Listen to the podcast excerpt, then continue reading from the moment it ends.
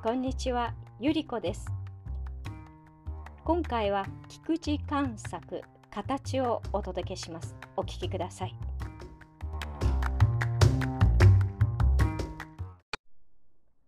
摂津藩国の主であった松山信介の侍大将中村新兵衛はご機内中国に聞こえた大号の死であった。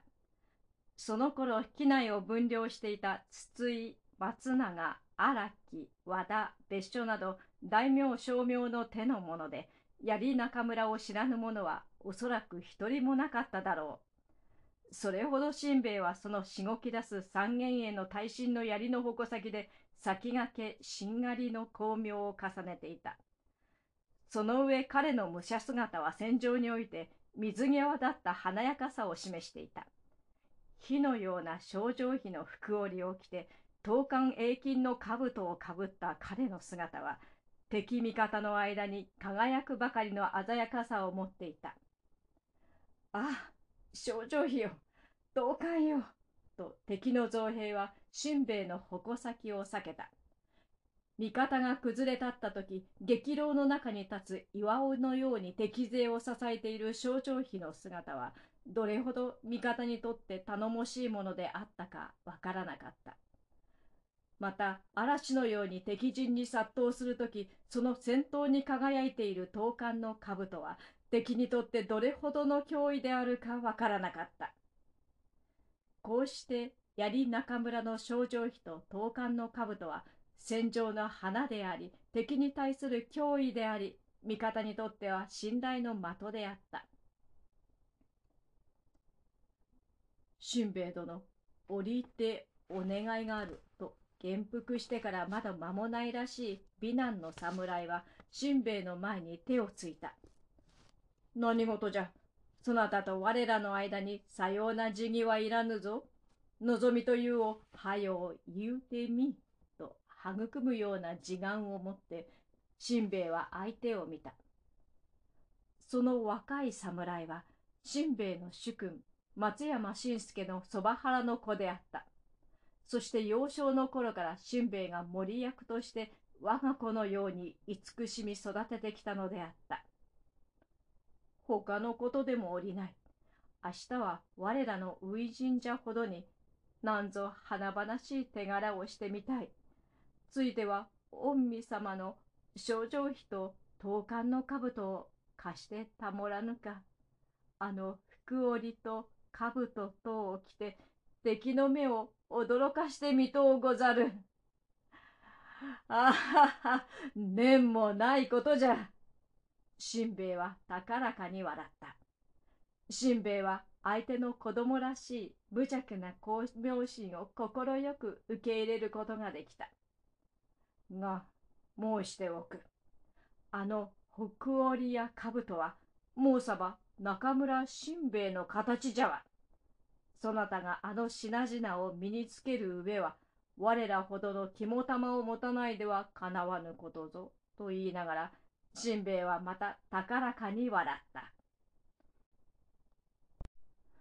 そのあくる日、摂津平野の一角で、松山勢は大和の筒井純慶の兵としのぎを削った。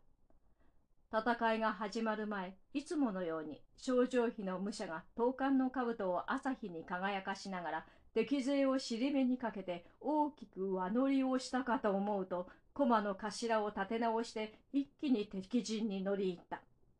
吹き分けられるように敵陣の一角が乱れたところを症状費の武者は槍をつけたかと思うと早くも三四人のハムシャを突き伏せて、また悠々と味方の陣へ引き返した。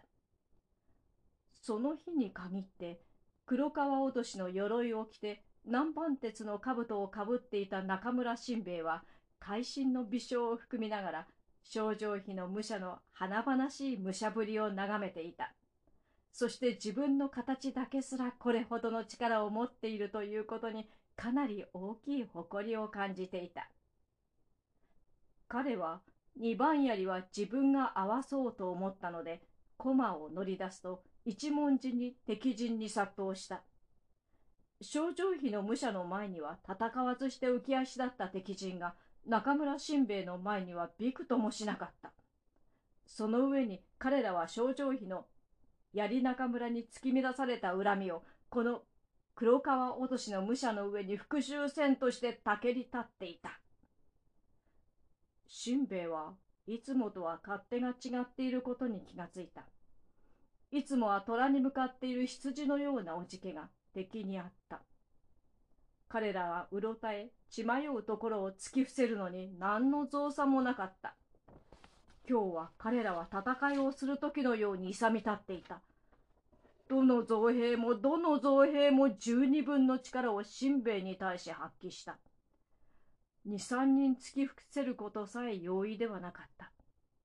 敵の槍の矛先がともすれば身をかすった。新兵衛は必死の力を振るった。平素の二倍もの力さえ振るった。が彼はともすれば突き負けそうになった。手軽に兜や症状費を貸したことを後悔するような感じが頭の中をかすめた時であった。敵の突き出した槍が脅しの裏をかいて彼の火腹を貫いていた。